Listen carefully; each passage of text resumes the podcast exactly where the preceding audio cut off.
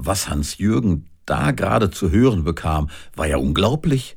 Er regte sich maßlos darüber auf und er schimpfte los. Er war wütend, aufgebracht, entrüstet. So kennen wir das Wort. Entrüstet. Zu hundert Prozent negativ verstanden.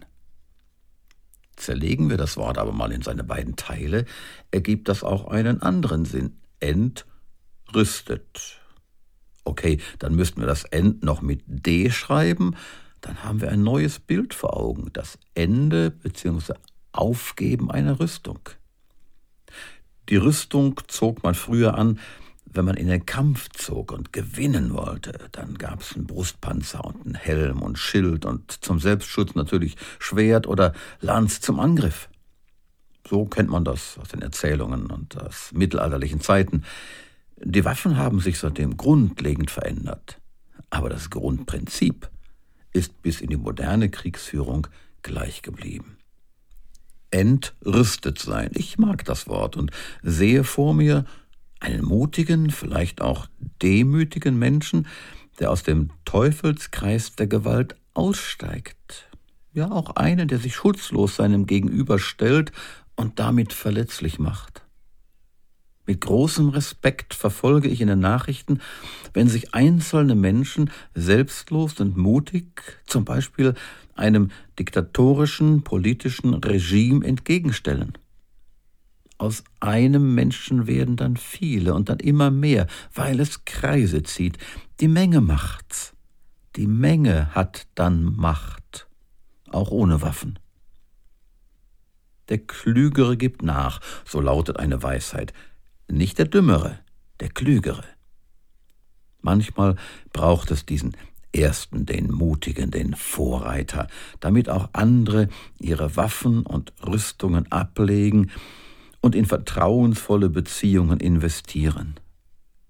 Es braucht nicht nur einen, sondern viele Klügere, die aus der Spirale der Gewalt und des Egoismus aussteigen. Sonst steigert man sich immer weiter rein. In unserem kleinen, privaten oder beruflichen Bereich geht das auch. Sich nicht alles gefallen lassen und gleichzeitig gut überlegen, welches Verhalten weise ist und langfristig allen zugutekommt. Entrüsten, nicht mit gleicher Münze heimzahlen, ein Friedensangebot machen. Ich habe in meinem Leben schon oft erfahren, dass andere verwundert reagierten, wenn ich in ein Machtgerangel oder in eine Rechthaberei nicht eingestiegen bin. Und Gott hat das für mich auch bestätigt. Nicht nur mir ging es besser, wenn wir, im Bild gesprochen, einander die Hand gereicht, statt die Faust geballt haben. Wenn wir entrüstet, statt weiter aufgerüstet haben.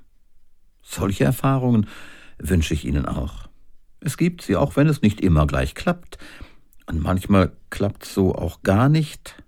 Dann brauchen wir konstruktiven, fairen Disput. Das war's wieder von mir. Bleiben Sie gesegnet und tiefsinnig. Ihr Harald Petersen. Sie hörten eine Folge aus der Reihe Tiefsinnig, produziert für das Com-In-Netzwerk von und mit Harald Petersen, bei dem auch die Textrechte liegen. Die Podcast-Reihe steht unter der Creative Commons Lizenz BY NC-SA. Das bedeutet, eine nicht kommerzielle Weitergabe und Nutzung ist unter gleichen Bedingungen mit Namensnennung möglich. Com in Netzwerk e.V. Neustadt 12 07330 Probstzeller. Telefon 036 731 22 22 2. E-Mail. Info at com-in.de und im Internet www.com-in.de